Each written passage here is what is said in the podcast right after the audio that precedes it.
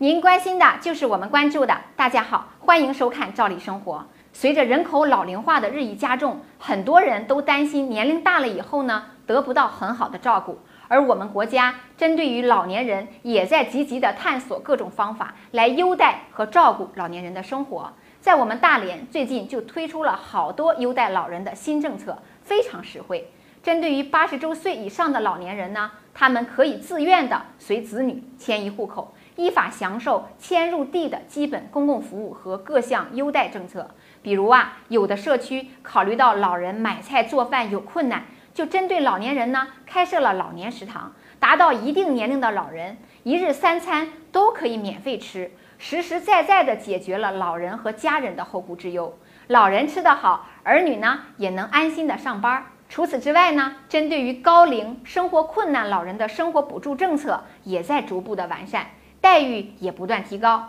百岁老人的高龄津贴标准与我们当地城市居民最低生活保障标准是保持一致的，而且呢还要实行同步的增长。九十到九十九周岁老年人高龄津贴的标准呢是每人每月补贴二百元。对于八十到八十九周岁享受城乡低保老人的高龄津贴也纳入到低保分类救助范围。对于城市六十周岁以上的三无老年人。已属孤老、低保家庭中的困难老年人，按照身体自理、半失能和失能状况呢，分别给予每人每月两百元、四百元和六百元的居家养老服务补贴。对符合低保条件的老年人，在七十到七十九周岁的，按当地低保标准再上调百分之二十，享受分类救助；八十周岁以上的，按当地低保标准上浮百分之四十，享受分类救助。这些分类的补贴政策，可以在一定程度上帮助老年人改善生活困难的问题。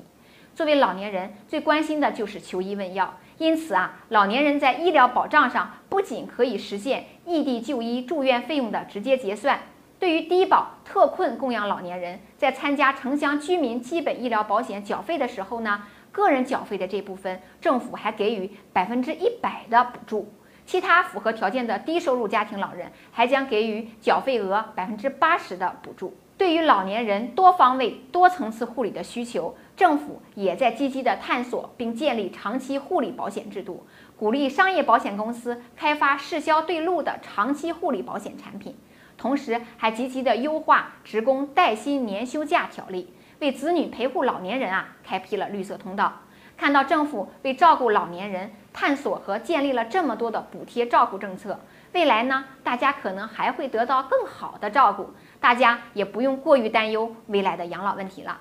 好了，今天的话题呢，我们就先聊到这儿，欢迎您积极与我们互动和交流，咱们明天见。